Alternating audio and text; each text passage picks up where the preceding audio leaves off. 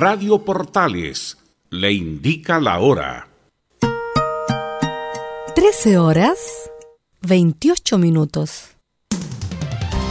Termolaminados de León, tecnología alemana de última generación. Casa Matriz, Avenida La Serena, 776 Recoleta. Foro 22 622 56 76. Termolaminados de León.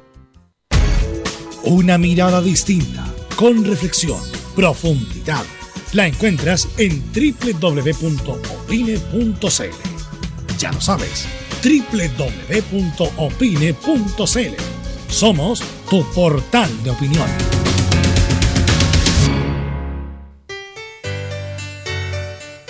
Dolores articulares, dolores musculares, cuídese. ¿Sabía que de no tratar a tiempo ese simple dolor, usted será un adulto mayor con serias dificultades en su vida diaria? Para ello, tenemos la solución Life, el producto natural más efectivo para eliminar todo dolor articular y muscular. Llame ahora al 22 594 05 25 22 594 05 25 Life, la solución.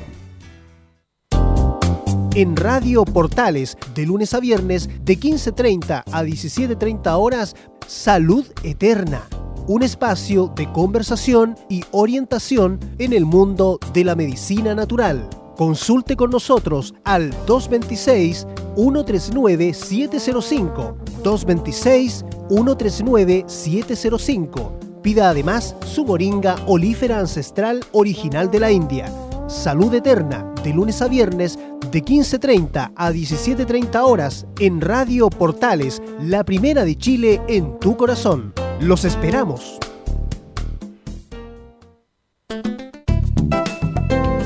Comercial IAC Compañía Limitada. La mejor calidad mundial en laminados decorativos. Comercial IAC Compañía Limitada es Vertec en Chile. San Ignacio 1010, Santa Rosa 1779, Avenida Mata 446 y Portugal 501. Comercial IAC Compañía Limitada es Vertec en Chile. Gracias a los superdividendos, tu hipódromo Chile siempre te paga más. Juega en Teletrack.cl.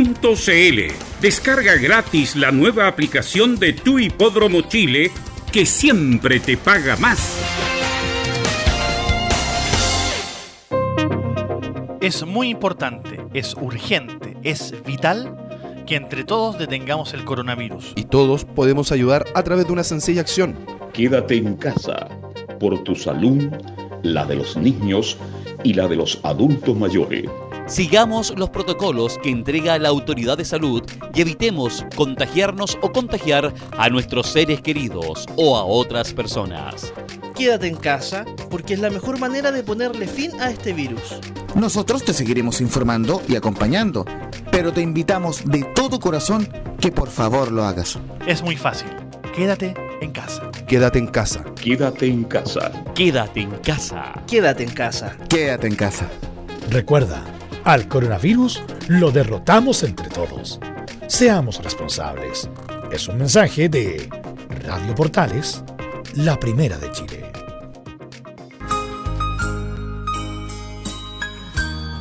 ...1960-2020... 60 años de Radio Portales junto a usted.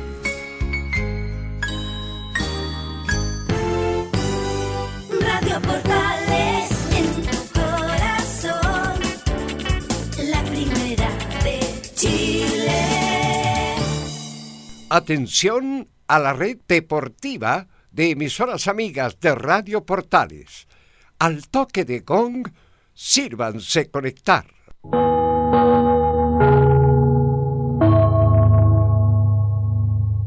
90 minutos con toda la información deportiva.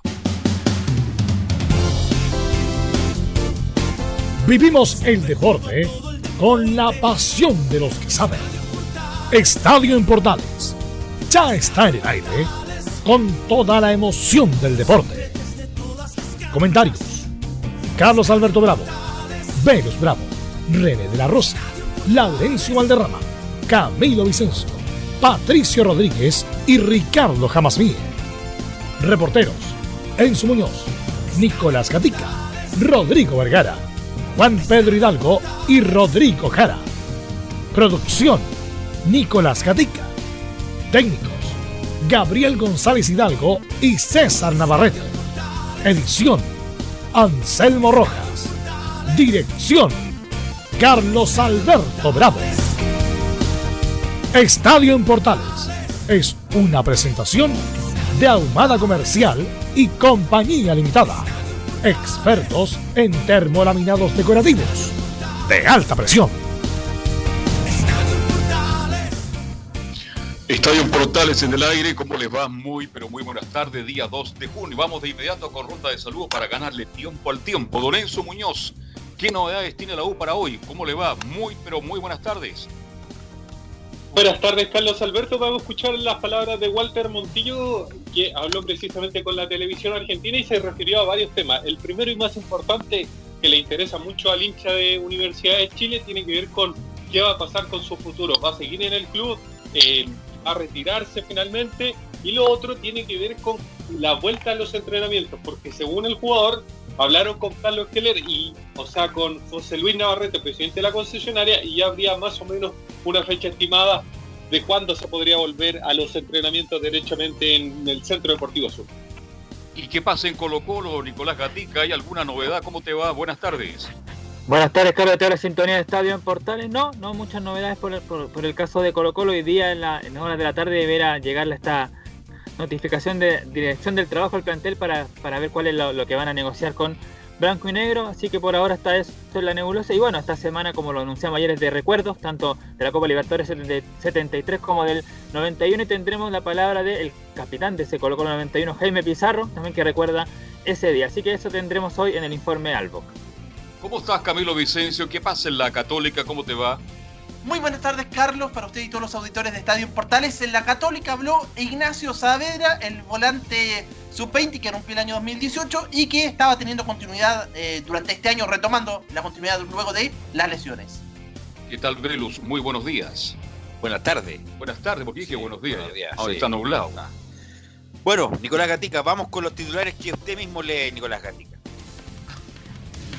Ok, vamos entonces con esta jornada de día martes acá en Estadio en Portales.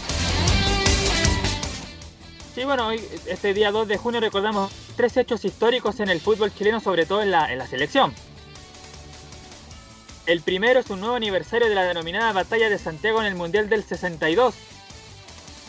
Claro, nos referimos a ese buen triunfo de Chile 2 a 0 sobre Italia con la famosa acción también de Leonel Sánchez.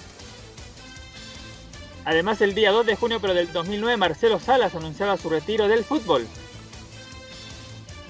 Y el mismo 2 de junio pero del año 2012, Charles Aranguis marcaba su primer gol oficial por la selección chilena. Fue en el triunfo por 2 a 0 de Chile sobre Bolivia en La Paz rumbo al Mundial de Brasil 2014. Y alguna noticia del fútbol chileno actual ya sería un hecho que Lorenzo Antillo y Pablo Milat van a ir por la presidencia de la NFP. Y bueno, Guachipato cumple ya su segundo día de, de entrenamientos de esta semana en la vuelta atrás, incluso la del, de la... Ah, bueno, ahí está entonces eh, lo de Guachipato que lleva su segundo día entrenando allá en el complejo del CAP. Bien, Y cerramos finalmente con la hípica junto a Fabián Rojas. Perfecto.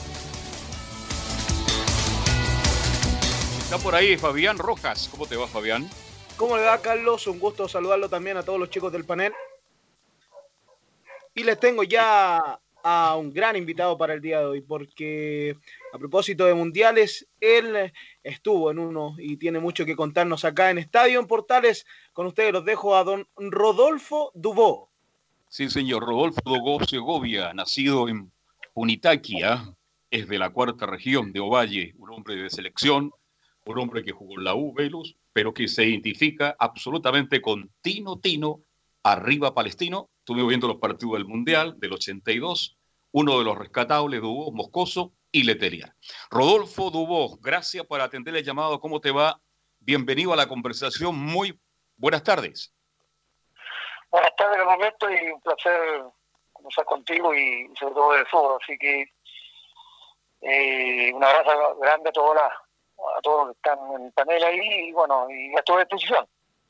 Hola Rodolfo, te saluda eh, Belus Bravo. Bueno, le- a todos le, hecho- le- hemos hecho la misma pregunta. ¿Cómo vas llevando la cuarentena, Rodolfo? Eh, con mucho, bueno, con mucha tranquilidad familiar, eh, no saliendo y tratando de todas las tardes hacer ejercicio acá, ¿cierto? Con, con mis hijos. Y ahí, leyendo libros. Eh, ahí estamos, estamos eh, sobreviviendo toda esta, esta pandemia, así que de cuidarse nomás, Bueno, Rodolfo, eh, muchas generaciones que no, no vieron jugar al, al Mundialista del 82, que hablaban muchos mitos respecto a esa selección, que hizo una gran campaña en la Copa América del 79 y en las clasificatorias para el Mundial del 82, donde se clasificó invicto, pudieron ver el Mundial íntegramente. Entonces se llevaron una buena impresión de varios y la verdad no buena de otros. Y una de las buenas impresiones fuiste tú, que fuiste el volante central y cu- cumpliste una buena acción, a una buena, una buena acción a pesar del, de que el equipo anduvo mal. Después de tanto tiempo, ¿qué, qué te pareció verte de nuevo, Rolfo? Bueno, a ver, eh, yo siempre insistí lo mismo. Yo creo que nosotros eh, hicimos una eliminatoria bastante buena y desgraciadamente después en el Mundial no se reflejó lo que veníamos jugando. Eh, hubieron cosas buenas, ¿cierto?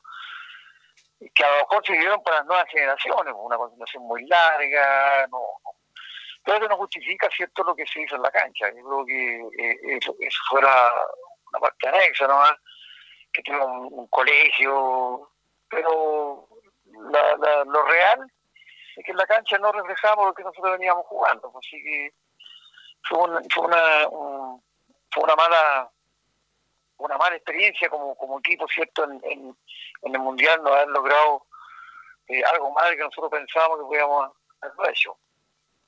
Y Rodolfo, se veía vari- varios, bueno, René Valenzuela estaba lesionado, Elías Figueroa no estaba en su mejor momento, como que habían varios jugadores con problemas físicos, Rodolfo. No sé si nos puede ilustrar respecto a eso.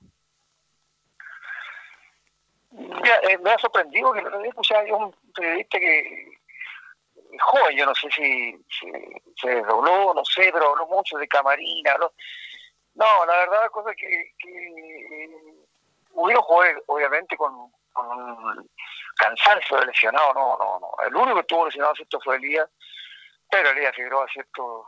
Es y va a ser, yo creo que nunca vamos a tener un central como él en el mundo, acá en Chile. Y tuvo una pequeña lesión, sí, pues fue compañero de pieza nueve años con él y sé la, que estaba sucediendo, pero fue tan tanto el deseo de defender a Chile, cierto, que él trató de hacer lo mejor posible y entre todas las cosas eh, defendió bastante bien, así que, pero no hubo una, una lesión generalizada, no, hubieron dos tres jugadores que a lo mejor no llegaron físicamente bien, pero en línea general el, equipo estaba bien preparado. Ahora, Rodolfo, respecto a la mecánica ahí del mediocampo que tú manejabas ahí en el centro, ¿cómo era, qué les pedía Lucho Santillán en su momento? Tú eras el volante central, Bombalé eh, se, se, se movía del medio hacia la derecha, Moscoso del medio hacia la izquierda, Neira enganchado. ¿Cómo era la mecánica? ¿Cómo tú cubrías todo el ancho de cancha, Rodolfo? Bueno, nosotros jugamos con dos, eh, dos volantes defensivos, ¿cierto? que era Eduardo, que va a descansa. Él tenía la libertad de poder irse y yo quedarme un poco más y, y- y meterme entre los centrales cuando ellos salían hacia los costados. Yo creo que el- todos los, esquemas, ¿cierto? Obviamente siempre va a pasar por los hombres y a lo mejor si un jugador con cinco delanteros y no hacíamos los goles que, que, fallamos. Yo creo que todos los sistemas, ¿cierto? Eh, son buenos hasta cuando empieza el partido. Yo creo que Chile, o sea, en el sentido de Santiago, ¿cierto? Eh, hizo un esquema muy bueno, pero no, no, no, no se pudo reflejar en goles nomás, porque en el fondo, eso es lo que pasó Mundial. Ahora, eh, Rodolfo Dubó, este, Caselli estaba en condiciones para jugar el Mundial de verdad, porque leyendo una declaración de Moscoso, él dice que Caselli estaba bien, estaba lesionado, y cuando se tomó la determinación del penal, dijo, ¿por qué no lo tiré yo? Sabiendo que Carlos estaba resentido. ¿Era otro lo que tenía problemas en esa formación? Que yo sepa, no. Que yo sepa, no. No, Carlos. Lo que pasa, Carlos, que cuando uno. uno eh, buenas tardes. Eh, cuando uno entra a, calentamiento, ¿cierto? Uno está con todas las ganas, todo el deseo, y no veíamos, ¿cierto? Un, un, dejo de, de lesión o, un desgano. Yo creo que Carlos jugó lo que tenía que jugar y, se le, hasta el día de hoy se le sigue eh, por un penal. Pero yo creo que Carlos, como todos los jugadores, siempre tratamos de dar lo mejor posible.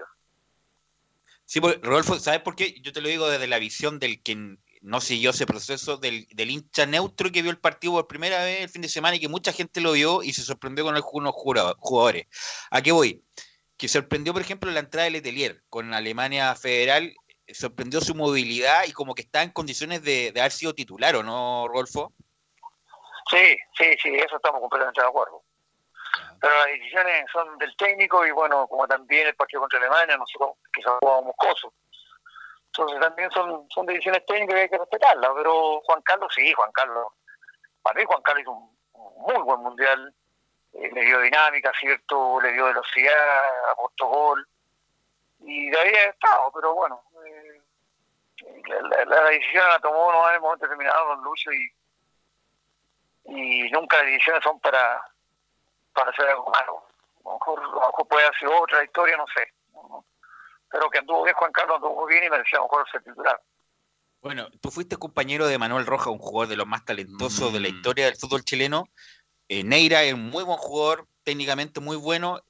Eh, ¿Por qué Manuel Rojas no jugó más, Rodolfo, tú que estabas ahí en la interna? Porque la verdad, los pocos momentos que entró, sobre todo el primer partido con Austria, bueno, mostró pincelazo su, su talento, pero la verdad no me explico por qué no, no tuvo más minutos, Rodolfo. Sí, bueno, Manuel, Manuel eh, era un tremendo jugador, tremendo jugador, su compañero por año en Palestina y, como entrenaba, jugaba con un talento extraordinario. Pero vuelvo a insistir, las decisiones las toma el técnico y en ese momento lo mejor Luis prefirió a, a, a Miguel Ángel Neira para otra otro tipo de, función. Pero en el momento que jugó Manuel lo hizo bastante bien y, nos regaló todas las delicias ¿cierto? del talento que, que le aportaba. Ahora, bueno, Rodolfo, tú estuviste en, otros procesos mundialistas como ayudante, entrenador de Zulantay. ¿Qué, lex- qué, aprendizaje tuviste en ese mundial? Bueno, muchos, muchos indicaron que no sabían de los rivales, que no habían visto videos de los rivales, que no, no tenían conocimiento de los jugadores, que se afrontaron una realidad que no tenían idea. Eh, ¿Qué, qué aprendizaje sacaste en ese momento para tu carrera posterior como también como entrenador? ¿Tú hablas de- del Mundial de Canadá? No, claro. Lo que aprendiste en el 82, que, bueno, como decían tus compañeros, que no habían visto videos de los rivales, que no tenían poco Ah, ya, conocimiento sí, de los rivales. Sí, sí, sí. Bueno, nosotros tuvimos la muy mala fortuna, ¿cierto?, de estar en el momento como país en medio indicado. No tuvimos nunca un- un- una salida a jugar afuera, no tuvimos rivales de peso, de categoría.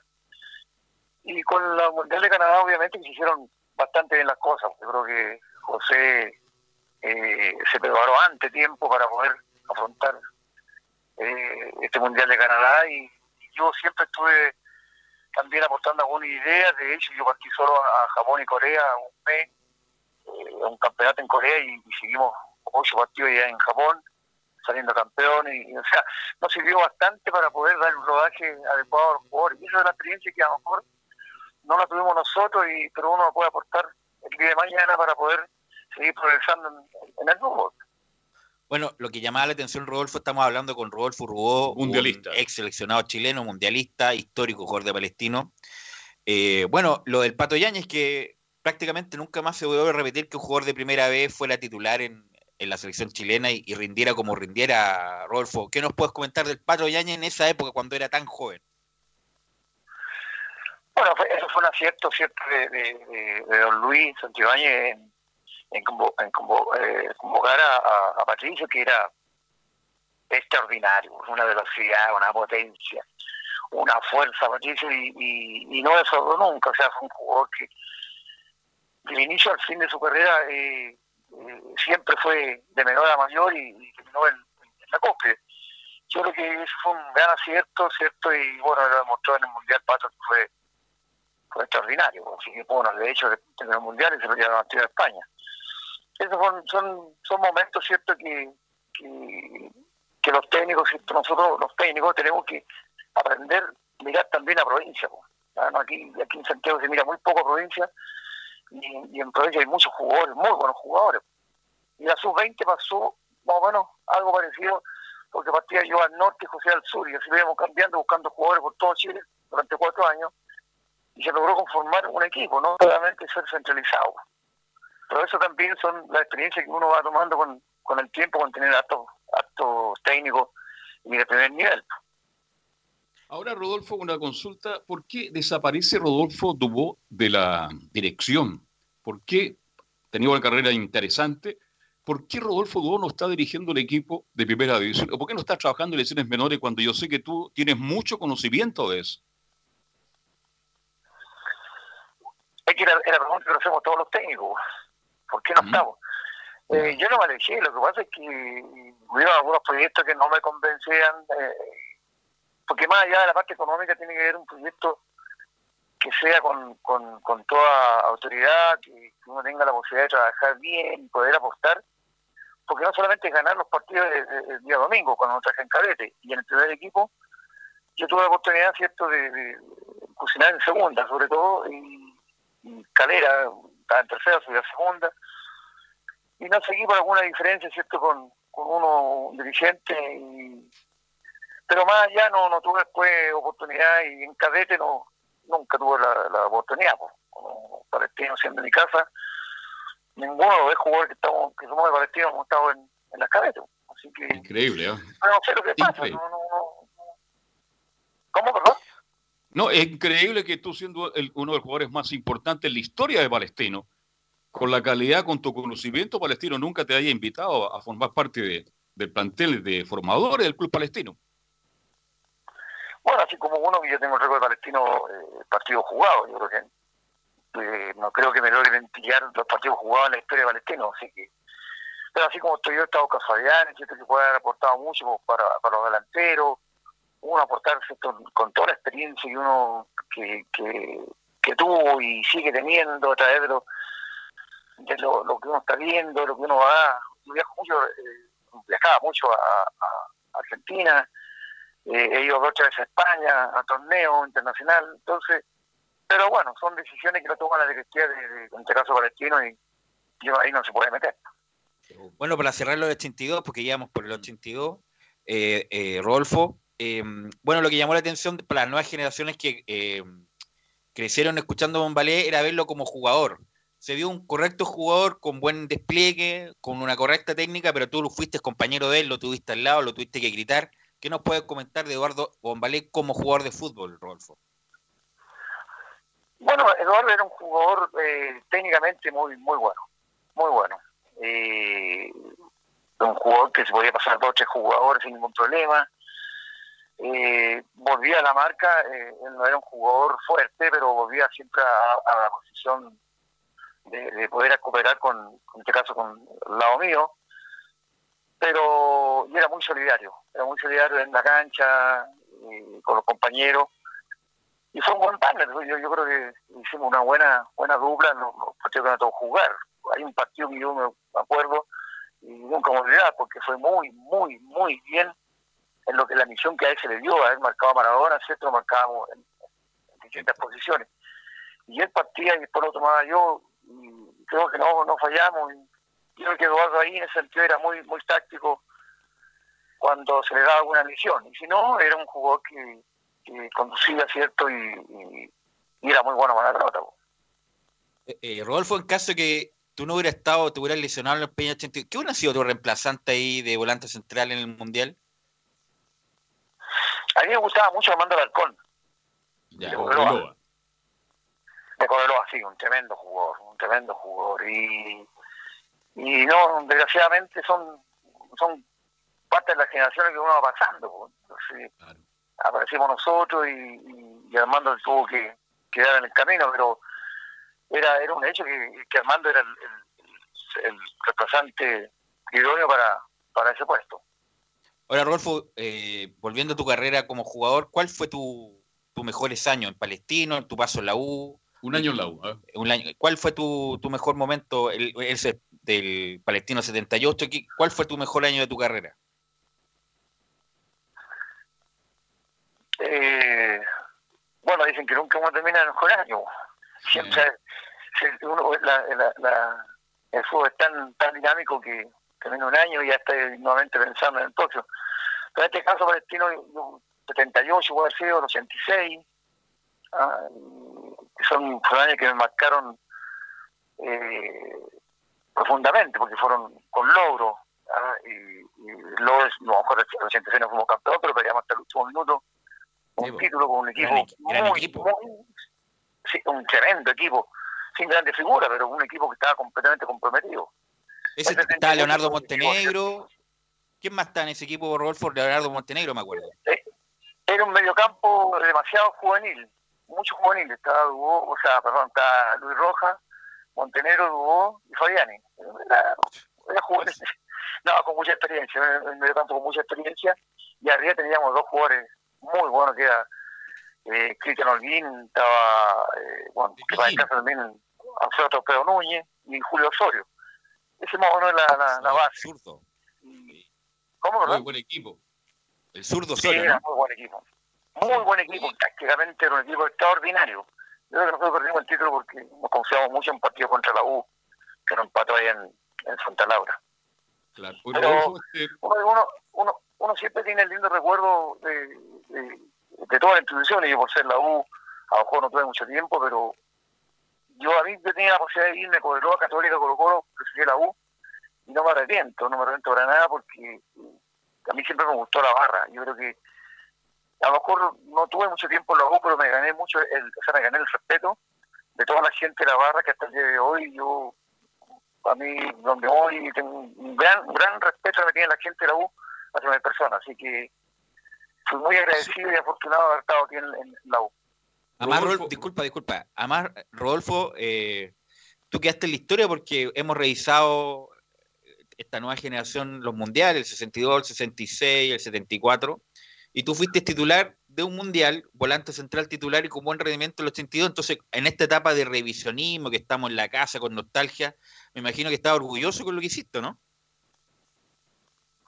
Por lo que yo hice, por lo que comencé como jugador, Claro. de hecho no, no vi los partidos. No, para no, vi los partidos. Mira, uno siempre, uno que uno, bueno, cada vez me conoce mucho más. eh, eh, yo siempre he dicho que el fútbol, eh, uno tiene un inicio y un fin. Y yo creo que es como el tango, que vamos mano a mano con el fútbol, ¿cierto? Siempre van a quedar cosas por hacer, siempre van a haber cosas que uno puede haber logrado. A lo mejor me, fal- me faltó ese cachito, ¿cierto? De cuando me ir a Francia, me faltó, a ver, me decidió irme nomás a la primera, pero bueno, pero son son cosas que uno, uno en- eh, te da la satisfacción, ¿cierto? De, de haber cumplido lo que uno uno se inició cuando inicié en Ovalle, ¿cierto? Mi gran ciudad, saludo a toda la gente de, mi ciudad de Ovalle. Y cuando uno se inició, uno parte de una ilusión, uno parte de una ilusión de, de, de jugar algún día en el fútbol profesional, lo va logrando, llegar a la selección ya, y después ser capitán de la selección también es parte de, pero yo creo que lo más importante es jugar un mundial. Yo creo que jugar jugar un mundial es una situación muy grande. Así que yo estoy muy contento con mi, con mi, con mi pasada por el fútbol. Rodolfo, voy a volver a la U porque en esa época viajábamos juntos habitualmente. Yo viajaba con el plantel. ¿Por qué Rodolfo II jugó solamente un año en la U? Nunca te lo pregunté y ahora te lo pregunto para que lo respondas ante muy- miles y miles de autores. ¿Por qué solamente un año en la U? A ver, eh, lo que pasa es que yo tenía contrato con la U dos, tres años. Y veo muchos problemas eh, económicos. Muchos problemas económicos. Y hasta el día de hoy me quedaron debiendo. O sea, no. Pero eh, eh, la razón fue esa. Yo estaba ya saturado, y no pagaban, y nos arreglamos, ¿cierto?, con, con Oscar Manuel, para ayudar a algunos compañeros que tenían eh, poco ingreso, nosotros estábamos en la selección, entonces y no, no era vida, no era saludable tampoco muy sano seguir en esas condiciones. Por mucho que yo aprendí a querer, eh, sobre todo a la gente de la barra, que yo siempre he dicho la barra, eh, esa barra extraordinaria que tiene la U, y eso de repente como que me, me- me- me retenía un poquito, pero hubo un momento que ya no, no, no daba para más y, y bueno, volví a Palestino donde terminé mi carrera, pero eh, la razón fue esa, no la casa, política. de hecho, de hecho cuando llegó Luis Barra, eh, me pidió, me pidió que, me quedara, pero no, no, no, ya estaba decidido, yo no, no porque ya seguí lo mismo peleando y no quería, no, no estaba, no para esas cosas. yo. Rodolfo, por, por tiempo estamos con- estamos llegando al final de la nota. Eh, tu paso por los Apenco, porque ahí terminas tu carrera con un equipo que fue de, de figuras y que generó mucha expectativa en ese tiempo en los Apenco. ¿Qué, cuéntame algo sobre eso. Eh, como siempre dicho en todas las entrevistas, yo creo que los Atinco fue el regalo que me mandó Alderría. Eh, eso fue una combinación de algo maravilloso, ¿cierto? Y que también me permitió eh, tener un- una tranquilidad. Y se cumplieron todos los objetivos que se había trazado, era el campeón. Eh, llevábamos una cantidad enorme de gente donde íbamos a jugar. Y ese se juntó un grupo muy bonito. Yo creo que fueron ocho, nueve meses, ¿cierto? Maravilloso. Y es, como ponerle la guinda a la torta de, de- de una combinación de una carrera y que fue maravillosa. Yo, para mí, Sabenco fue una maravilla. Haber estado ahí, independiente de cualquier situación, ¿cierto? Económica o no económica, sino que por, por cómo se vio la, la, la, la gente como, como a uno lo apreciaba. Y hay una dimensión a lo que uno había sido como jugador profesional. Entonces, eh, eso también tengo un recuerdo muy lindo de la gente de, de, de los Atencos. Eh, conociste, me imagino, a Feliciano Palma, a Rodolfo, ¿no? ¿Perdón? A Feliciano Palma, el presidente de los Apenco.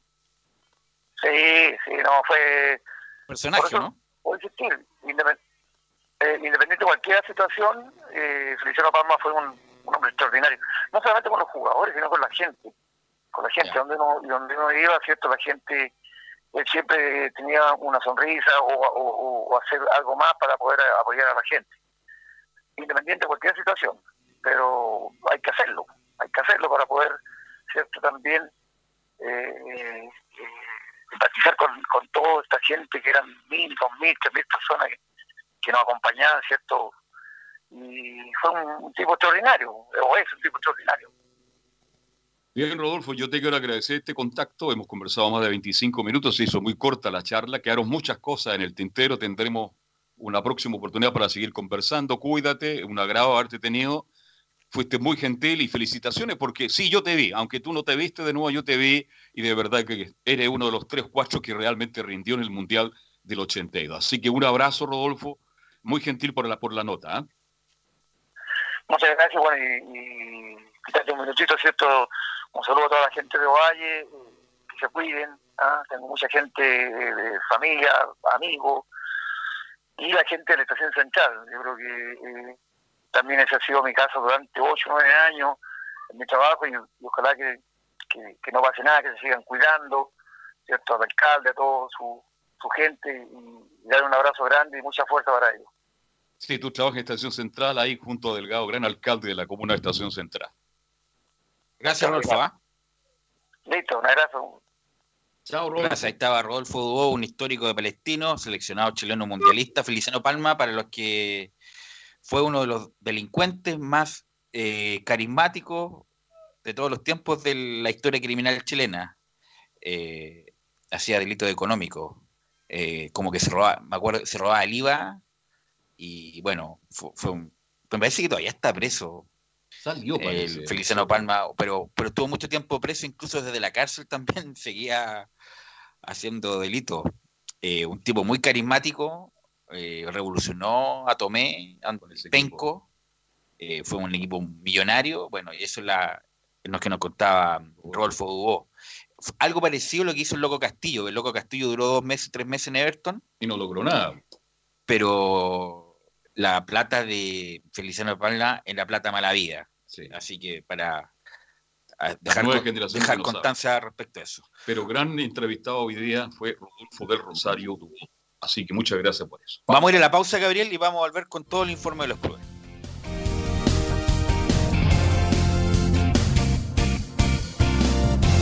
Radio Portales le indica la hora.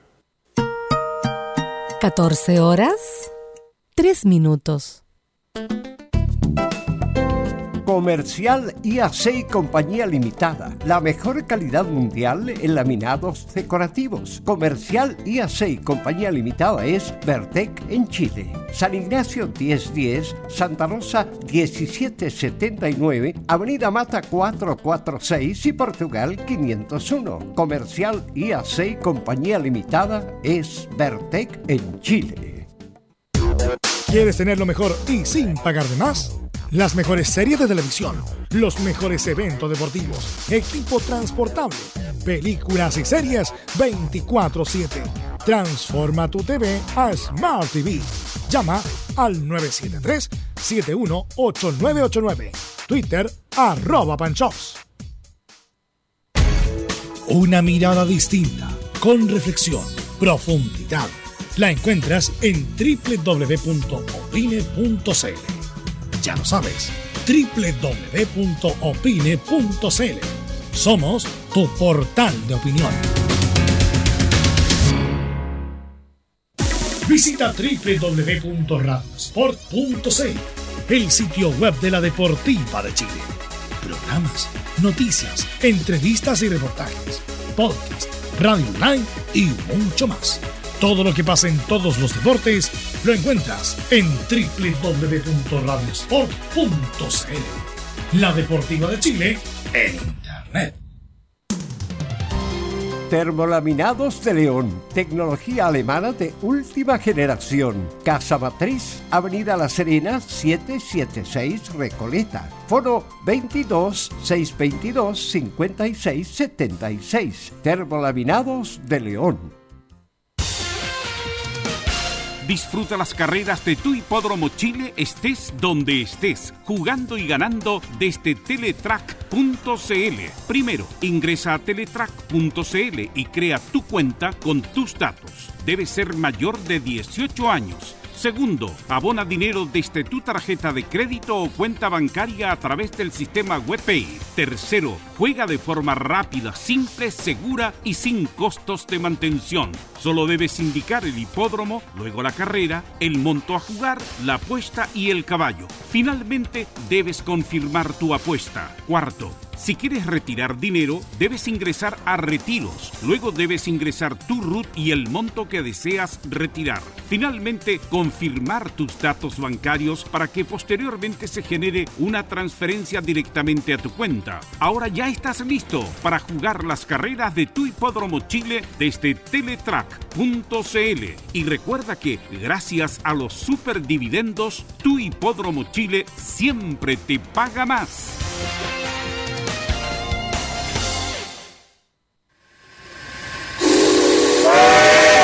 No se pierda todos los días a medianoche, lunes a domingo en Radio Portales, el tren del recuerdo. Conduce Salvador Fernández. Solo canciones inolvidables de su época. Contáctese con Salvador Fernández al foro 22 319 7959. Le esperamos esta medianoche con el tren del recuerdo en Estación Portal.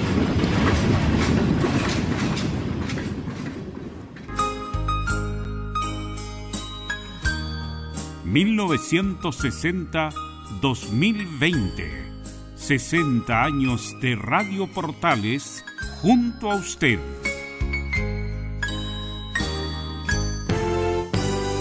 Radio Portales en tu corazón, la primera de Chile.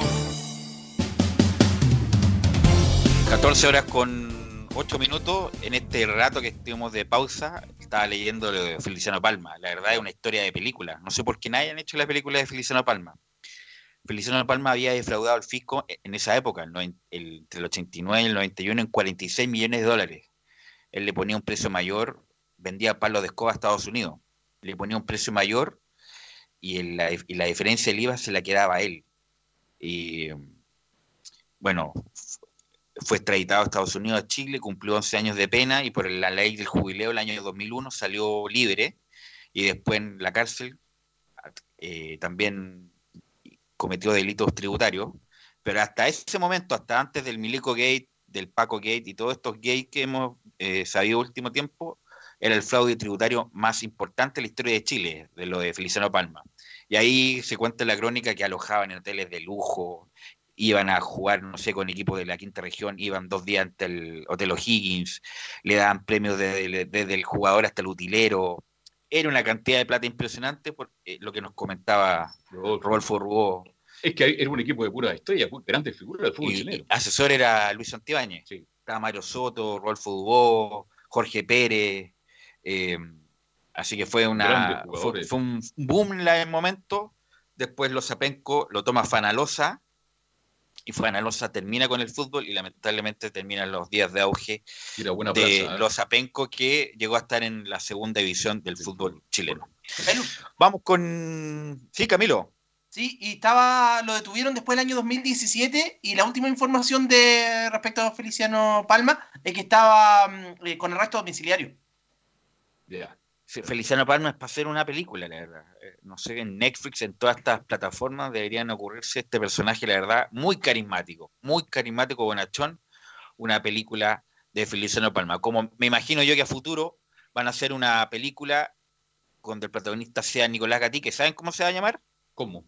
El productor. El productor. Como el presidente Jado, el productor el Nicolás. Gatica. Toda su historia. ¿eh? Toda su historia había ahí por haber. Nicolás Gatica, ¿qué me puede comentar de Colo Colo? Sí, está muy buena la, la- la- lo que habíamos lo que comentamos recién. Sí, yo le tengo de Colo Colo algunas novedades que lo, que tienen que ver lo que están haciendo los jugadores o en qué está el tema de, de Colo Colo del plantel mientras todavía no se resuelve lo que va a pasar con la con lo de con el, el acuerdo que van a integrarse, porque tenemos la, noticia de que bueno hay una que dice el administrador de fondos de Santiago que vemos que el plantel está en eso, porque Blanco y Negro se acogió esta ley de protección del empleo argumentando un acto de autoridad por la postergación del fútbol. Esta normativa faculta a la empresa suspender temporalmente la relación laboral con sus trabajadores, pagando solo las cotizaciones. El sueldo lo cancela el administrador de fondos de cesantía, la AFC, pero en el caso de los futbolistas, ellos solamente pueden cobrar los 90 días por encontrarse con un contrato a plazo fijo. Estos fondos además tienen un tope de 3.500 3.457 millones, de los cuales el primer mes se recibe el 70%, 2.420 aprox, el segundo un 55%, 1.901 y el tercero un 45%, 1.555. El plantel ya recibió, el, recordemos, el pago de abril y en los próximos días deberá cobrar mayo, un ejercicio que a la concesionaria le significa un ahorro cercano a los 500 millones mensuales sobre una nómina que bordea los 640 millones. Así que en eso está por el momento eh, lo que está pasando con los jugadores. Uno de los jugadores debe estar muy inquietos, este, quieren sentarse a conversar, pues puede buscar una fórmula para no cometer los errores que ya cometieron y ojalá que se pueda arreglar este problema de Colo Colo, que una teleserie que no tiene, no tiene final por ahora. ¿ah? Y siguiendo con el tema, bueno, Blanco y Negro envió una nómina con 22 jugadores, de los cuales 3 fueron objetados. Estos son Pablo Mouche, Gabriel Costa y Nicolás Blandi. ¿Por qué? Todos ellos por problemas con su documento de identidad. Lo que pasó fue que la AFC rechazó a tres jugadores por no tener la cédula chilena y eso ocurrió porque las cotizaciones de esos jugadores quedaron en rezago en el sistema de la AFC. ¿Qué significa esto? Que la AFC en su sistema no logra ver que las cotizaciones pagadas al RUT provisorio se asocian a ese nombre y a esa persona determinada. Entonces, para ellos es como si nunca hubieran cotizado, siendo que tienen más de un año de cotizaciones. Salvo Blandi que tenía tres meses e igual tenía derecho. En los tres casos el reparto era el mismo, que no estaban afiliados al sistema, explicó Francisco Moya, quien es abogado de la Sociedad Anónima de Blanco y Negro. Sí, pero es un problema ya administrativo, por lo que, como dijiste bien, Blandi llegó recién. Eh, y lo de Mouche, no creo que tenga carnet chileno todavía, eh, Nicolás. Claro, así que eso es un poco la, la situación que está los jugadores y el plantel de, de Colo Colo a la espera de que se, esta semana sean la- las reuniones con la mediación de la dirección del trabajo y que se pueda llegar a un acuerdo en el conjunto Albo. Pero como dijimos, esto es una semana de, de recuerdos. Recordemos que el viernes 5 de junio se van a cumplir 29 años del Nicolás, título disculpa, del disculpa, 91. antes de ¿sí? ir a la, la efeméride, ayer escuché a Nicolás Maturana, el Ah. jugador formado en la U, que le da la gracia en la U, pero hincha Colo Colo. Sí. Eh, bueno, independiente de las declaraciones antisonantes a veces de Nicolás Maturana, pero yo eximo de cualquier cosa a Nicolás Maturana, porque salió de un- Bueno, nosotros tuvimos a Cristian Mora en esos programas que hacíamos en ahí en donde están las canchas del Parque Forestal, Ah, sí, correcto, el- el, eh, las canchas de tenis. las canchas de tenis. Club Nacional. Tuvimos un ciclo ahí en, Muy grande, muy bonito. Sí, muy bueno. Eran buenos los almuerzos allá. Bueno los almuerzos y buenos los los- invitados. Bueno los almuerzos, sí. Eh, bueno, Cristian Mora fue uno de los que eh, descubrió a Nicolás Maturana y le dio el soporte para que saliera de ese hogar de menor y pudiera convertirse en jugador de fútbol, independiente que, que después eh, hiciera una buena carrera, pero la verdad nunca se consolidó ni en la U, eh, ni en- menos en Colo Colo, y ayer con las palabras eh, en forma coloquial decía Nicolás Maturana, estoy, estoy claro que a fin de año me van a dar la patada en la raja. Eh, tal cual. Porque Espina se quería eh, desligar de él porque había jugado muy poco. Mario Sala tampoco lo tenía considerado. Termina contrato ahora Nicolás Gatica, por lo tanto, Sí. es prácticamente hecho que Nicolás Maturana no va a continuar en Colo Colo a pesar de, de- de estas declaraciones. Claro, el mismo Nico Maturana tiene claro, por todas las condiciones que ha estado de que llegó a Colo Colo, solamente Pablo Guedes lo utilizó un buen tiempo porque de hecho él lo tuvo ahí en Palestino y por eso. Pero, Él lo pidió. Claro, él lo pidió, pero prácticamente ningún técnico ha, ha contado con Maturana y él sabe que está lejos de Colo Colo. Pero como decíamos, claro, estas semanas de recuerdo y uno que recuerda con mucho cariño este título del 91 de la Copa Libertadores es más que nada el capitán de Colo Colo, pues Jaime Pizarro, el Kaiser, que también aporta muy bien Laurencio en, esa Libertadores que ganó Colo Colo, él jugaba con la número 10 en la espalda. Ese era el número de, de Jaime Pizarro en esa final de Copa Libertadores o en esa campaña del equipo de Colo Colo, así que claro, él- me acuerdo también muy bien, él le da el, el pase, inicia la jugada, ese pase profundo para Barpichotto, centro del 7 y la aparición de Leonel Herrera, hijo, para el 3 a 0 de Colo Colo en esa final de vuelta frente a Olimpia de Paraguay. Tiene su recuerdo, por supuesto, el capitán Albo Jaime Pizarro, la primera que escuchamos dice, han pasado varios años y seguimos recordando con entusiasmo. Bueno, efectivamente ha pasado eh, varios años ya, Eh, pero así todo, eh, y esto lo demuestra, seguimos recordándolo, yo creo que con particular entusiasmo por una serie de situaciones. La primera, creo yo, por, por el mismo tiempo que ha transcurrido, la segunda porque eh, yo creo que todavía eh, marca un hito que fue relevante respecto de la consecución de objetivos y de objetivos y de resultados internacionales. Eh, No Pizarro estaba en Wander, ¿o ¿no? Estaba en Wander. Era gerente técnico de, o es gerente técnico de Wander. No sé si Camilo tiene la información actualizada, pero me parece que Pizarro, Pizarro siempre está. En es cualquier como es el Arturo Salá pequeño. Ya. Estuvo en Colo Colo, fue su No, secretario de deporte. Están todos los cargos Pizarro. ¿Dónde está Pizarro, Camilo? se fue de- eh, a principios de año. De hecho, hubo una polémica ahí porque incluso se pensó en aquel momento que eh, Miguel Ramírez también iba a renunciar. Se- así que a principios de año se fue. Entonces está en cuarentena, ahí está ahora. ¿ah? Ah, en cuarentena, claro. Es como la versión pequeña, la versión De Casani. es- small de Arturo Salá. Bueno, escuchemos otra del 10 de Jaime Pizarro sobre este título del 91. Dice, destaca la importancia del plantel y los formados en casa. muchos de los jugadores fueron formados en Colo Colo, había un grupo importante entre Margas, eh, Salvatierra, Peralta, Miguel Ramírez, eh, el mismo caso mío, y, en fin, y algunos otros que si bien se habían integrado eh, a Colo Colo ya llevaban varios años, el caso de Rubén Martínez, de Dabrowski, de Morón, en fin, eh, y jugadores que tenían un talento y una, y una cualidad muy especial. Yo en eso siempre destaco mucho a Lizardo, porque claro, él ya venía de jugar el Mundial por la selección chilena después de España 82, pero, pero era no solamente una persona extraordinaria, sino además un jugador eh, distintivo. Entonces, en ese cúmulo de, de- de- de jugadores, de valores, yo creo que se, se construyó un muy buen equipo. Ahí está entonces lo- lo- el recuerdo de Pizarro. Nicolás Gatica, eh, Velo, pero como jugador Pizarro fue un buen jugador. No, buen jugador. Jugador, muy bueno. En su momento marcaba mucha diferencia física, Pizarro. Era- Absoluta. Era, de los mejores, es de los mejores físicamente, pero sin duda jugó hasta alta. Jugó en Argentina también. Jugó en Argentino Junior cuando Argentino Junior jugaba en Mendoza. En Mendoza, correcto. Jugó en Católica, fue figura en Católica, jugó en Palestino. Y yo lo que más, es un jugador disciplinado, muy inteligente y de, de una gran capacidad física. En ese Colo Colo jugaba por izquierda, porque jugaba Sí. Vilches de volante central, Correcto. Pizarro por izquierda, el Coca Mendoza por derecha, derecha. y de engancha nuestro entrevistado que tuvimos la, la semana an- anteriores, a Rubén Espinosa. Así que, eh, no, hizo, una gran. Jugó en el Barcelona de Guayaquil también. Además. el Jaime Pizarro. Así que hizo una buena campaña, seleccionado chileno. Eh, estuvo en el 87, me parece. Sí, pues. eh, y en el 91 en la Copa América. Así que no, un, un buen jugador, un gran profesional.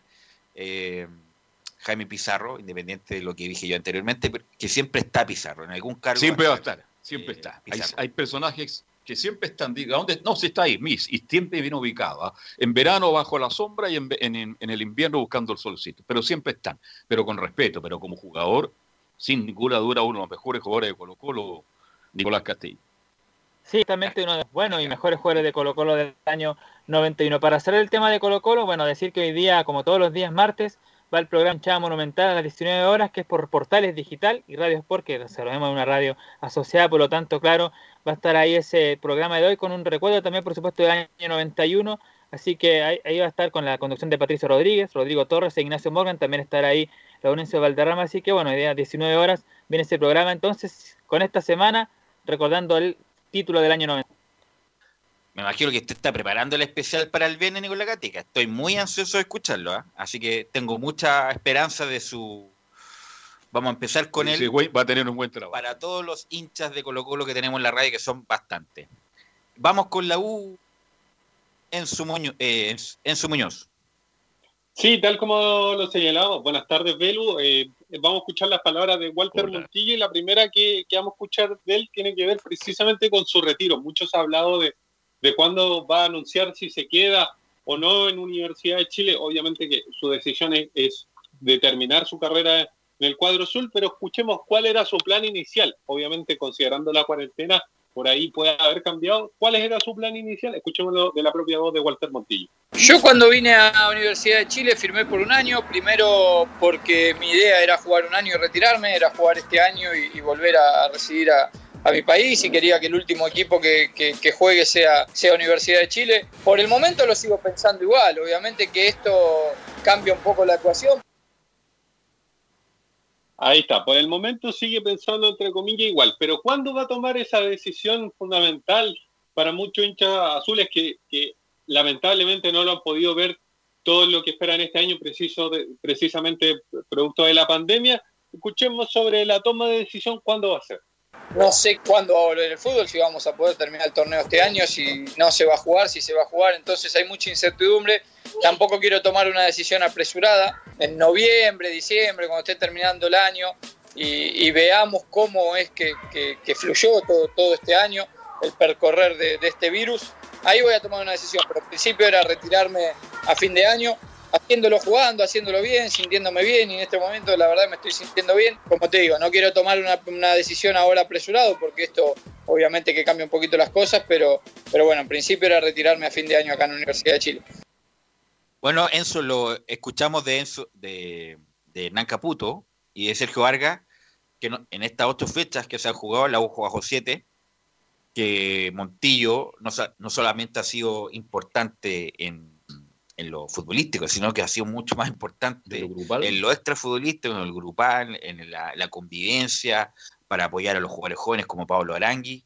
Por lo tanto, ante esta normalidad que estamos viviendo, que lo más probable es que se convierta en la nueva normalidad futuro, eh, yo creo que Montillo debería continuar un, ¿Un año más. más? Sí, sin duda. Eh, que Le sobra. Que termine este, este año y la dirigencia, y bueno, ir ya tanteando a Montillo para el 2021.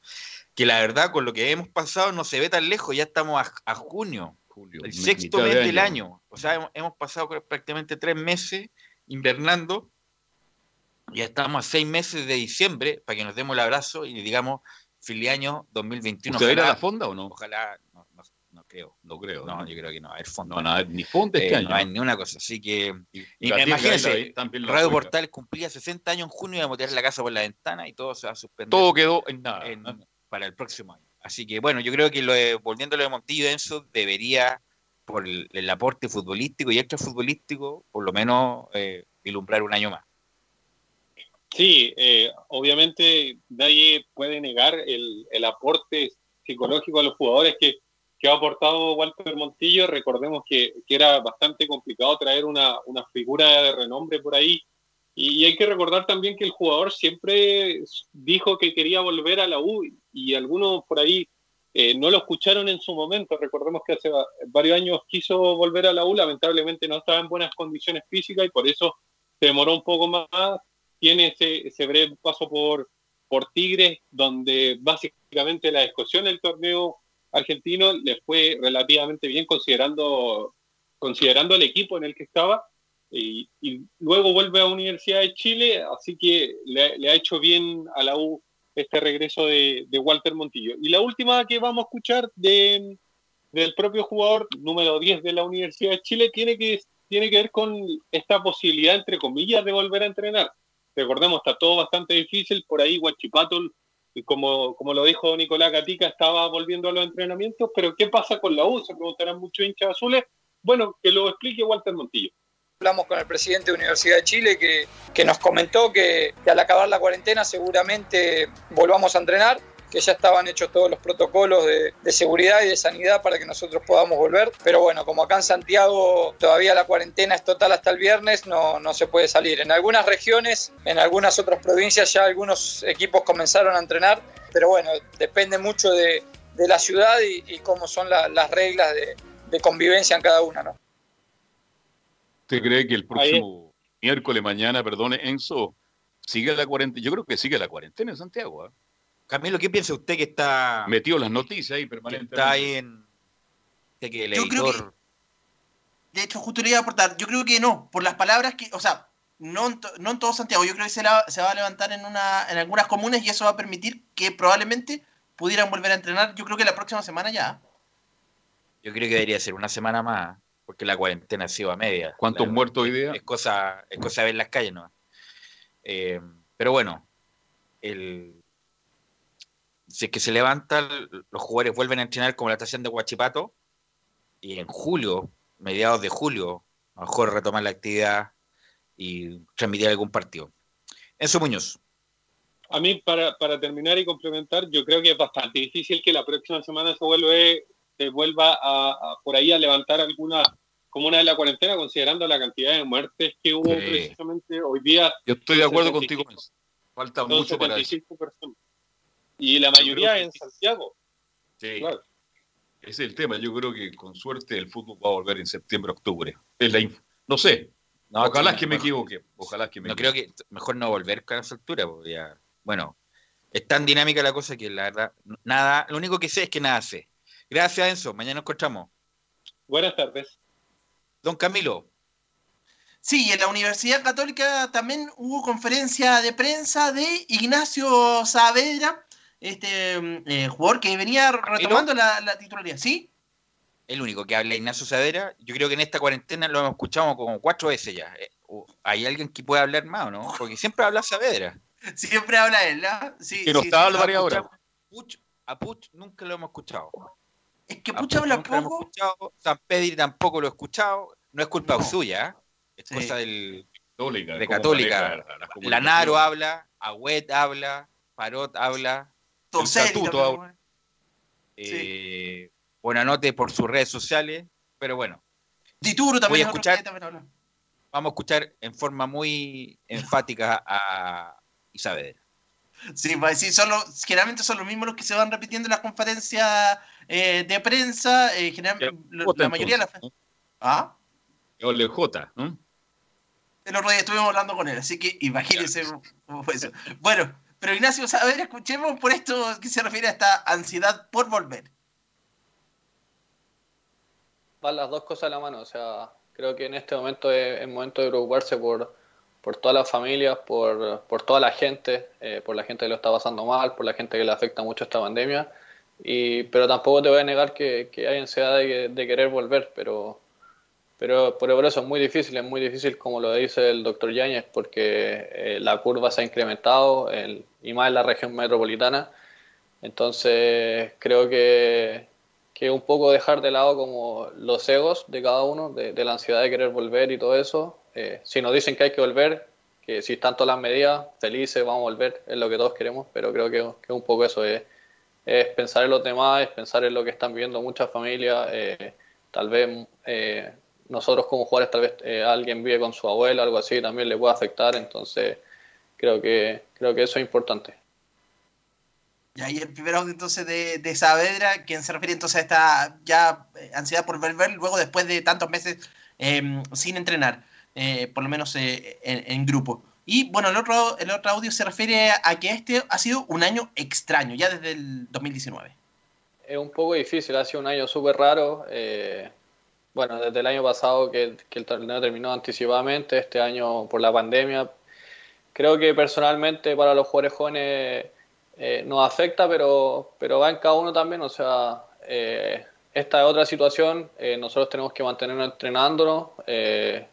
Por lo menos eh, yo todos los días estoy entrenando y me entreno casi como si estuviera en, en competencia. Eh, sé que es un poco más difícil porque no tenía los compañeros, tenía mucho menos toque de balón y cosas así, pero, pero creo que va en cada uno. Creo que, que cada uno se tiene que cuidar en, en sus comidas, en, en su entrenamiento, para llegar a ser lo que uno quiere ser. Entonces, creo que por ahí va, por ahí va más o menos la cosa de, lo- de los jugadores jóvenes. Esto no afecta tanto a nosotros porque tal vez el inicio de nuestras carreras, pero, pero también le, le puede afectar a, lo- a los más grandes. Y ahí también cómo, cómo les afecta esta, esta paralización, pensando que también él venía eh, volviendo, venía siendo titular nuevamente después de esas lesiones que tuvo eh, el último año. Y en la última se refiere a una, no a una situación deportiva, sino a lo que está ocurriendo en Estados Unidos y normal con este, mm, esta muerte de George eh, Floyd. Y eh, los futbolistas prácticamente se refieren poco a la contingencia en general, pero se le preguntó por esta situación de Estados Unidos. Bueno, más que nada, eh, no me parece un fenómeno político, me parece un fenómeno social esto de, de la muerte de George Floyd. Y me parece increíble, me parece increíble. Creo que es súper simple esto, eh, no al racismo. Eh, yo soy una persona que, que, ¿cómo se llama? Que, que critico mucho esas cosas y, y es muy importante eso a nivel mundial. Eh, me parece que es una pena la muerte de, de, de George Floyd, pero, pero esto va a ser un cambio para todos también porque yo creo que se va a aumentar el no al racismo, que creo que es lo más importante. Todos somos la, todos somos iguales, o sea, puede ser de diferentes razas, diferente etnia, color y todo, pero al final todos somos iguales, todos somos de carne y hueso. Entonces creo que lo más importante de eso es que me, me enorgullece mucho que, que lo- los equipos que están compitiendo eh, se manifestaron en, en a, a favor eh, de aquella persona. Claro, sobre todo ocurrió con eh, en Inglaterra, con, con el Liverpool particularmente. destacar sí lo de Saavedra que siempre ha tenido, bueno, independiente que pueda uno estar de acuerdo o no, pero él Tiene, tiene, tiene opinión. participó de las protestas incluso en Plaza Ida Baquedano, Plaza Italia, Plaza de la Dignidad, como quiera llamarle, y hace un buen punto respecto a lo que está pasando en Estados Unidos, que es un tema planetario, la verdad, y que está muchas ciudades de Estados Unidos en toque de queda, eh, y con, qué sé yo, la cantidad de artistas impresionantes que está Estados Unidos manifestando a través de las redes sociales, incluso hasta Michael Jordan, que no se mete mucho en temas contingentes, pero obviamente, que, claro. pero obviamente que a uno de su raza, y lo, lamentablemente lo asesinaron con, con esa brutalidad, que es normal en Estados Unidos, lo que pasa es que ahora hubo un video ahora. eh, que lo graficó Fue muy difundido esto. y fue difundido, pero en Estados Unidos con, Pasa los- habitualmente. con los hispanos, con los negros, son brutales. Y qué decir de los que han tenido la posibilidad de ir al aeropuerto, cómo te revisan y cómo... Uy, cuántas veces he tenido que... que, no es, no es novedad. No es Ahora, fácil. Lo que pasa es que ahora se graficó con un, con un video. Así que es un tema, un tema planetario. Me parece muy bueno el punto de ahí de Ignacio Saavedra Camilo. Sí, pues así que eso entonces, mientras tanto, Bien, con la Universidad Católica. ¿Mm? A las 7 nos juntamos. Un abrazo para ti, que tenga buen provecho, Camilo Vicencio. Pausa y ya seguimos haciendo Estadio Portal. Radio Portales le indica la hora.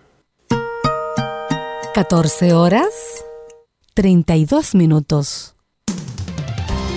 Termolaminados de León, tecnología alemana de última generación. Casa Matriz, Avenida La Serena, 776 Recoleta. Foro 22 622 56 76. Termolaminados de León.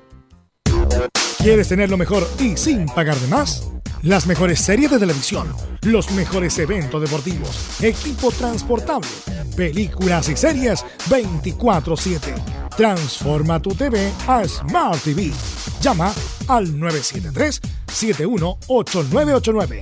Twitter arroba panchops. La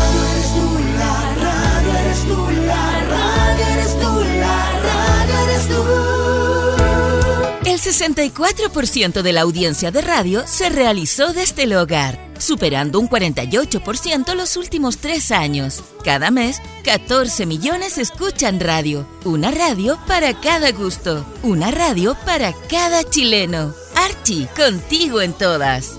Fuente Ipsos, Análisis Radios, marzo 2020. Comercial IAC y Compañía Limitada. La mejor calidad mundial en laminados decorativos. Comercial IAC y Compañía Limitada es Vertec en Chile. San Ignacio 1010, Santa Rosa 1779, Avenida Mata 446 y Portugal 501. Comercial IAC y Compañía Limitada es Vertec en Chile. Gracias a los superdividendos, tu hipódromo Chile siempre te paga más. Juega en Teletrack.cl. Descarga gratis la nueva aplicación de tu hipódromo Chile que siempre te paga más.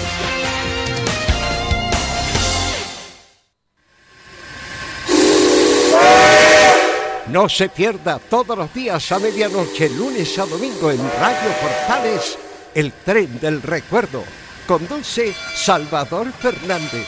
Solo canciones inolvidables de su época. Contáctese con Salvador Fernández al foro 22 319 7959. Le esperamos esta medianoche con El tren del recuerdo en Estación Portal.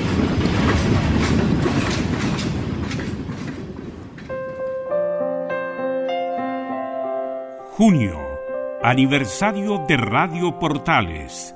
60 años junto a usted.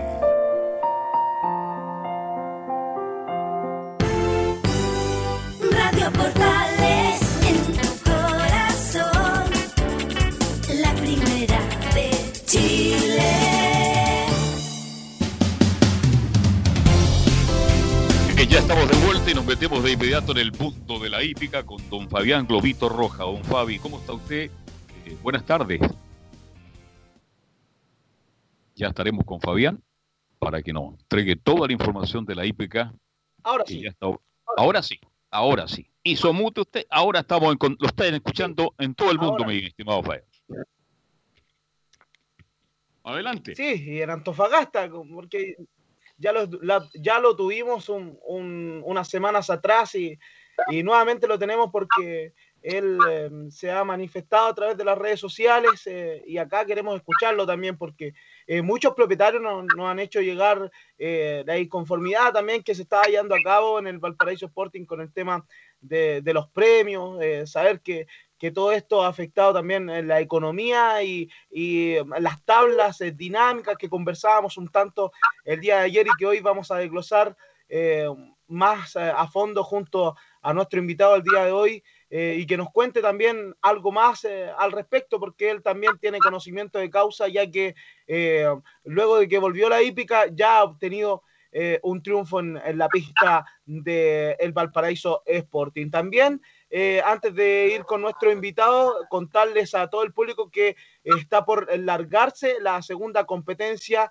en el eh, hipódromo de Medio Camino Concepción. Ya se corrió la primera prueba en, la octava región de nuestro país. Vamos a conversar de inmediato con don Jimmy Rojas. ¿Cómo le va, don Jimmy? Un gusto saludarlo a esta hora de la tarde. Hola amigos, ¿cómo están? Buenas tardes. Saludos desde Antofagasta. Muy buenas tardes. Radio Centro Antofagasta también estamos completamente en vivo y en directo con Estadio en Portales. Cuéntenos un poco, eh, don Jimmy, eh, ya conversamos eh, tiempo atrás, pero usted eh, señalaba ahí por las redes sociales, estaba un tanto disconforme porque no, no habían sido un tanto claro con, con, eh, el destino de, de los premios, eh, estaban muy bajas las bolsas, ha salido una tabla dinámica que, que esperemos conversar en los próximos minutos. Cuénteme un poco más de aquello, don Jimmy. Hola, bien, sí, efectivamente. Sí. Momento, incertidumbre de, de cuánto iban a ser los premios a pagar porque todavía no sabíamos cómo iba a ser el juego. Ya. Pero ya ya a la mesa una mejor y seguíamos la incertidumbre sin saber cuánto nos van a pagar. po. Ya. Lo, lo comuniqué, lo crecí. A mí la calculadora no me cuadra porque sabemos todos que el 70% se le devuelve al apostador, el 3% Tenemos ahí un, esto, el 16 operacional y el 10,5 es para fondo premio. Entonces uno empieza a sacar sus cuentas y definitivamente a mí no me cuadra. Ya.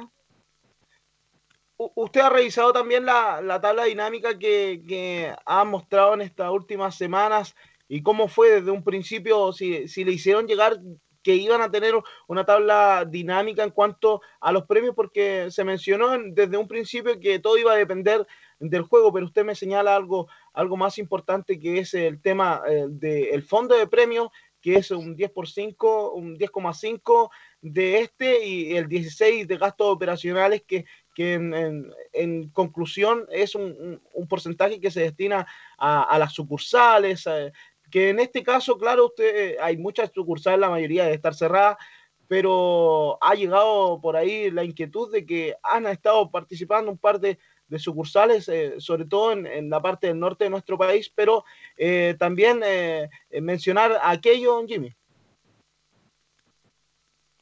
Sí, estoy de acuerdo contigo, pero in- insisto, el 16,5 de gasto operacional, tu eh, Sporting ha sufrido un ahorro increíble, más que tenga alguna dieta, no es el 100%, por lo tanto la tajada es más grande para ellos. El 10,5 que nos queda a nosotros, si tú sacas cuenta de lo que se ha jugado, yo no Tenemos ahí veo cómo llegan a 700 por base. Ya, hoy, hoy, para hacerte más, más directo, eh, todavía no sé el fondo del por qué que mandé a pedir cartola, pero yo en la primera jornada, Ya. La primera jornada del Sporting, eh, don Jimmy, que tuvimos ahí un, un pequeño desfase con, con la llamada, me, me contaba de que en, el- en la primera jornada del Valparaíso Sporting, y, y ahí quedamos. sí, correcto, en la primera jornada yo tuve un primer lugar y un segundo lugar. Y ¿Ya? digamos, De llegaron eso, 234 mil pesos. dos, cua- disculpe, ¿cuánto le quedó a usted 234 mil pesos por un primero y un segundo lugar. por un primer y un segundo lugar eh, aquel eh, día? 234. con eso? pero hasta ese día no, no funcionaba esta tabla dinámica que, que han mencionado eh, estos días, eh, don Jimmy, o también eh, se sacó el porcentaje del juego realizado en toda la reunión, se dividió por la cantidad de carreras de, de aquella jornada, o, o- o no fue tan así como, como eh, lo fue este día sábado en el Valparaíso Sporting. Sí, correcto, yo estoy de acuerdo contigo. En la, en la primera jornada todos fuimos conejillos de India. ¿ah? Ya. Te la puedo dar, pero en la segunda jornada y en la tercera jornada los premios han ido aumentando. A mí me gustaría saber, por ejemplo, en el caso del sábado, que se fueron casi 400 millones de pesos. ¿Cuándo fue la última vez que el Sporting corrió por 400 millones de pesos? Tenemos que irnos a, a un, a un largo tiempo, si no el, el día del... Correcto. Y, y en ese tiempo los premios se pagaban normal. ¿Por qué ahora tenéis que pagar un porcentaje menos? Y se jugó más. Don Jimmy, Y mire, para... que se jugó más en el gasto operacional, tus gastos son menores también. Claro, Yo no he visto al Sporting decir del 16.5 que nos quedan, vamos a sacar uno o dos puntos porque no me lo estoy gastando para ayudar en el fondo premio. No lo escucho. Sin embargo, seguimos diciendo que no alcanza, que no alcanza. Entonces, ¿cuál fue mi crítica? No he visto a nadie con, un, con una pizarra, no he visto a nadie con un lápiz, con una calculadora que me diga "Soy- que estoy equivocado y decir que tenéis razón. Pero lo vengo preguntando hace rato y nadie lo informa. De ahí fue mi crítica contra los periodistas, porque para mí, si, si yo te lo resumo, el apostador y el periodista corren por pista de arena y el preparador, el, el propietario y los jinetes por pista de espada. ¿A qué me refiero? El pe- periodista si hay carrera, tiene, el apostador si hay carrera puede jugar, pero si en el, en el otro lado estamos los propietarios que no bajaron el sueldo. Si le bajan el sueldo al propietario, le bajan el sueldo al, al jinete y le, hacen, le bajan el sueldo al, al preparador. Entonces, nos- yo estoy, como estoy del otro lado, yo estoy en la desconformidad, en la crítica hacia todos ustedes. ¿Por qué? Porque, ¿qué escucho de los periodistas? Hablar siempre lo mismo, del drama, del pobre jinete, del po- pobre empleado, o si no, estamos hablando de la victoria del Coixado de Río, o una entrevista a alguien, pero no, no veo al tío Emilio de la híbrida. Que diga, oye, ¿qué está pasando? ¿Por qué está pagando eso? Veamos, sumemos, un periodista Claro. de Don, don investigación, que alguien me diga, ¿sabes qué? Estuve en eso está correcto. Yo te diría muchas, muchas gracias. No lo sabía, no hablo más. Uno de usted. Solamente hablo, solamente entrevista o al drama o al éxito, pero no digamos, un periodismo de investigación y que nos ayude a las personas que estamos en desconformidad, que, estamos hablando desde la ignorancia, que no sabemos qué nos pagan esos premios. No he visto a nadie que me la explique. Entonces.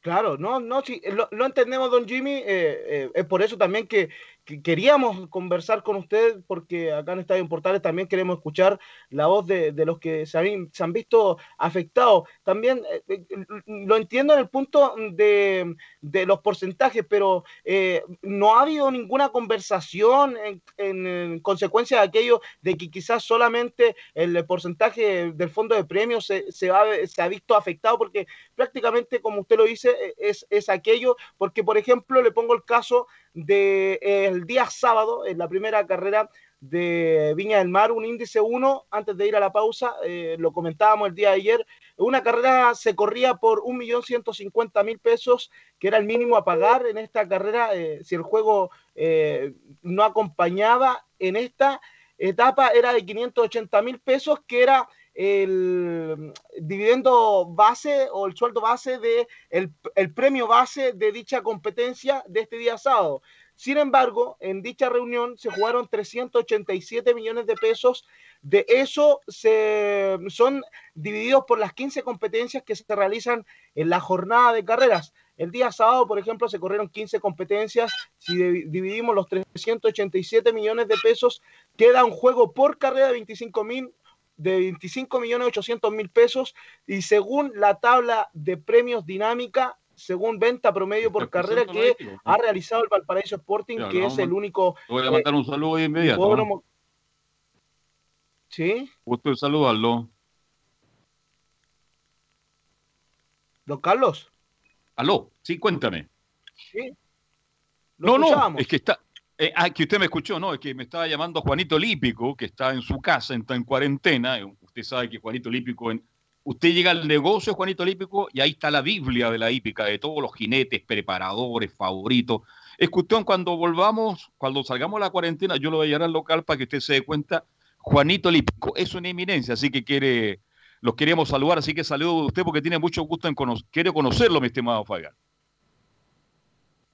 Bueno, entonces el saludo para, para Juanito Lípico, que siempre está pendiente de, de este programa, en donde eh, también queremos conocer eh, lo importante que son los propietarios que hoy por hoy en el Sporting eh, no, no, tienen la misma capacidad de, de, invertir como lo tienen algunos propietarios en Santiago. Y quizás acá don Jimmy nos cuenta de que se ha visto afectado con, con el tema de los premios, pero, pero también destacar de que se van a ver afectados y no solamente ahora, sino que en el transcurso de, de, todo este año debido a todas estas tablas dinámicas que se han visto, pero le estábamos comentando de que de 1.150.000 pesos, que es el premio eh, normal de una carrera de índice 1, 580.000 era el eh, premio base. De esos 387 millones se jugaron el sábado, se dividen en 15, quedaron en 25 millones 800 mil pesos y de eso queda en la tabla dentro de los 25 a 28 millones que solamente tiene la rebaja del 20% eh, del premio original. De 1.150.000 pesos le restamos el 20% y 920 mil pesos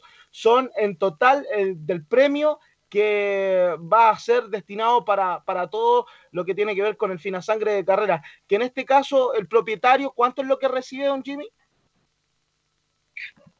Bueno, va, va a depender de la carrera, pero el, el, propietario discúlpame, antes que se me vaya la idea, esa tabla dinámica que tú sacas de 28 millones de pesos, si tú la multiplicas por 15 carreras, ¿cuánto te da? Los 25, es que hay que dividir lo que se jugó en la jornada total de carreras, don Jimmy, que fueron... Sí, no, no, no, no, sí, eso lo tengo claro. Lo que yo estoy preguntando es otra cosa. Tú me dijiste que llegaste a un promedio de 25 millones, ¿cierto? 25 millones Pero lo ideal fueran 28 millones, ¿cierto? Lo que manifestaste tú recién. De 25 a 28. Ya, si fueran 28 y multiplícalo por 15, ¿cuánto sería? 28 por 15. Para que no me hagas la rebaja. Le, le digo inmediato que acá estamos con algún problema matemático, pero eh, 28, 28 usted me dice por 15. Sí, tú me dijiste que el ideal sería... Son 280 más 100, 280 más 140 son 320 millones, ¿no? No, no, no. No, 420. Ya, dime cuándo se han jugado 420 millones de pesos para que tú me, me, practiques esa tabla. Ah, ahí está el, claro, lo, que, lo que usted nos decía y también la crítica correspondiente que la estamos aceptando también de, de 400 millones de pesos. O sea, usted me indica de que eh, la tabla está por sobre los, las ventas que, que, han tenido antes de que pasara la pandemia. Pero lógico, es que eso te estoy diciendo, cuando estaban todas las sucursales abiertas y estáis trabajando normal, tú no jugáis 420 millones de pesos. Y ahí me pagáis normal, entonces me planteas una tabla que no existe, no es, no es real y encima que tiene menos costos. Don Jimmy, eh. ¿le parece si vamos a la pausa? Porque tenemos que ir antes, porque ya nos queda poco tiempo, hemos conversado. Eh, vamos a ir a la pausa que, que nos espera al Hipódromo Chile, que siempre te paga más, y ya volvemos con usted. Gracias a los superdividendos, tu Hipódromo Chile siempre te paga más. Juega en Teletrack CL. Descarga gratis la nueva aplicación de Tu Hipódromo Chile que siempre te paga más.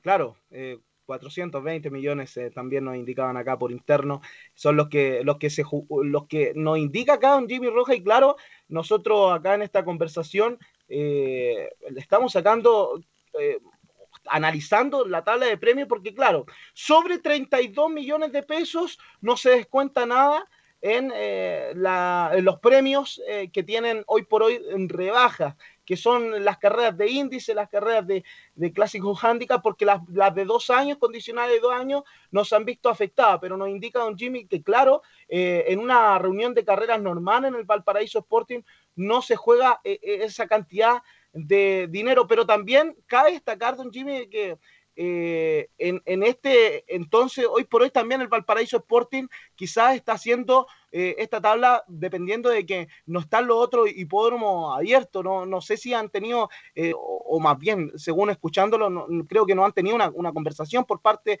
de, del Valparaíso Sporting tampoco. Sí, puede ser, pero ¿cuál sería la ayuda para los otros? Por ley, está estipulado que el 10,5 de lo que se jugó en esa jornada tiene que ir a fondo de premio. Entonces, ¿en qué tú tienes que compartirle a los otros hipódromos que no han corrido? Cuando corren los otros hipódromos tienen cifras mucho mayores y yo no sé de, esa, le viene al, al, Sporting.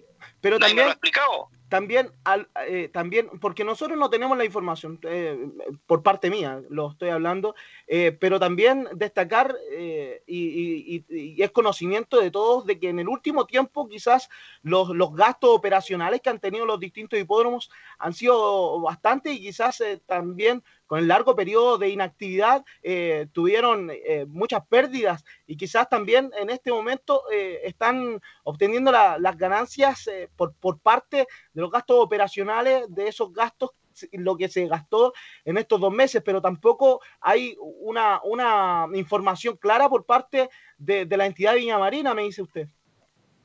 Pero de todas maneras, ¿y, y si ellos tienen algunas pérdidas que las tenemos que pagar nosotros los propietarios?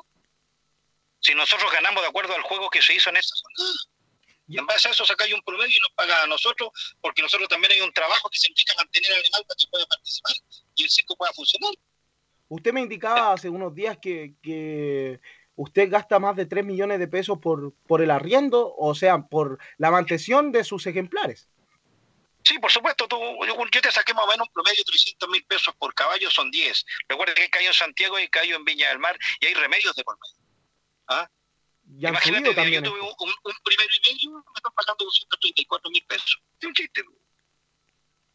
Sí, pues. Es un chiste. O sea, o sea, yo me tengo que ganar una carrera por reunión, o sea, ya sabía que va a ser el menor de la Para poder financiarme, tengo que ganarme una carrera por jornada. Cada caballo tiene que correr y ganar. Para que pueda pagar por lo menos parte de su pensión. No puede ser, pues eso no se te va a dar nunca, nunca, jamás. Ahora te hago, te planteo otra cosa. ¿Para qué se hizo el simulcasting? ¿Para qué fue creado? Para obtener eh, ganancias de, de, las, de, las carreras de, Estados Unidos. Y sean No, por llevadas al supuesto, fondo de pero, premio. eh, pero eh, eh, esa plata para, para dónde llega? Se Para el fondo de que premio. para fondo de premio. Fondo de Ya. premio. ¿Cuánto ha aumentado el simulcasting? Bastante. Ya, ¿dónde está esa plata? No ha sido informada. ¿En, en qué, en qué tabla fue sumada? ¿A dónde fue agregada? No ha ¿Sabes sido qué, infor- muchachos? Se juntó tanto en carrera, se juntó tanto el simulcasting, porcentaje para acá, porcentaje para allá, quedaron tanto. ¿Dónde está? ¿Quién me explica todo eso a mí? Eso no ha sido informado. ¿Y cuántas, cuántas carreras más necesitamos? ¿Cuántas reuniones más necesitamos para eso? La primera te la di, ya dije que la primera porque nadie iba a saber cuánto se iba a jugar. Pero ella lo tiene claro cuánto se está jugando. Claro. Es más, quedó demostrado que lo que vengo diciendo hace un mes atrás, el Sporting nos regaló un mes de hacer reuniones. Un mes que pudo haberse la llevado toda. ¿Mm? Pero los, los- los caballeros no querían hacer carrera. Si Viña no estaba en cuarentena, po. Y sacando, y sacando la cuenta, claro, lo que usted me dice, don Jimmy, eh, si lo llevamos al a la tabla de premios dinámica para finalizar con esta conversación de venta promedio por carrera, que es sobre 32 millones, ahí no tendría ninguna rebaja. Si lo llevamos a 15 competencias que se están llevando a cabo en el Sporting, son cerca de 470 millones de pesos y un poco más. ¿Cuándo se yo. Jugó 470? Es muy difícil de encontrar. ¿Cuándo se jugó Para 470? el, para el día del derby. Y más. Ahí tenía el ejemplo. Que jamás eso y no tuvimos nunca problema con los premios. Nunca.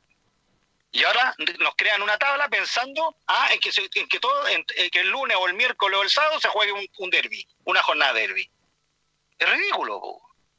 Así es, pues, don Jimmy, vamos, eh, muchísimas gracias por este contacto, se nos hizo muy corto, eh, queríamos escucharlo porque sabemos su, su disconformidad, también eh, ha tenido el apoyo de, distintos propietarios, además recalcar que en el Valparaíso Sporting quizás a lo mejor suena un tanto feo, pero, pero hoy por hoy cabe decir la, la cantidad o, que compran los ejemplares no, no, no es la misma cantidad con, con la que compran acá en Santiago distintos propietarios. La mayoría de los, de los ejemplares de los Aras se queda en Santiago. Muchísimas gracias por, por su contacto, don Jimmy, y, y esperamos eh, profundizar más en este tema para que esté eh, atento a las transmisiones también de Estadio Portales, porque acá vamos a hacer el, el trabajo investigativo para, para llevar a cabo toda esta información también que usted también nos no, nos aclaró un poco más eh, y que también haciendo la autocrítica eh, no estábamos en tanto conocimiento de, lo que- de todos los puntos que, que tocamos el día de hoy.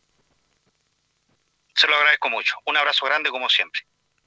Ahí estaba don Jimmy Rojas, propietario del estudio eh, Ángelo Andrés, eh, bien crítico también con la entidad Viña Marina, eh, conversando de, de todo esto, de eh, la tabla de premios, que se han visto muy afectados los propietarios, sobre todo propietarios que hoy por hoy no están al alcance de, de quizás pagar eh, la pensión mensualmente, porque son eh, varios los ejemplares. Así que estuvimos con este contacto junto a Fabi, Jimmy an-.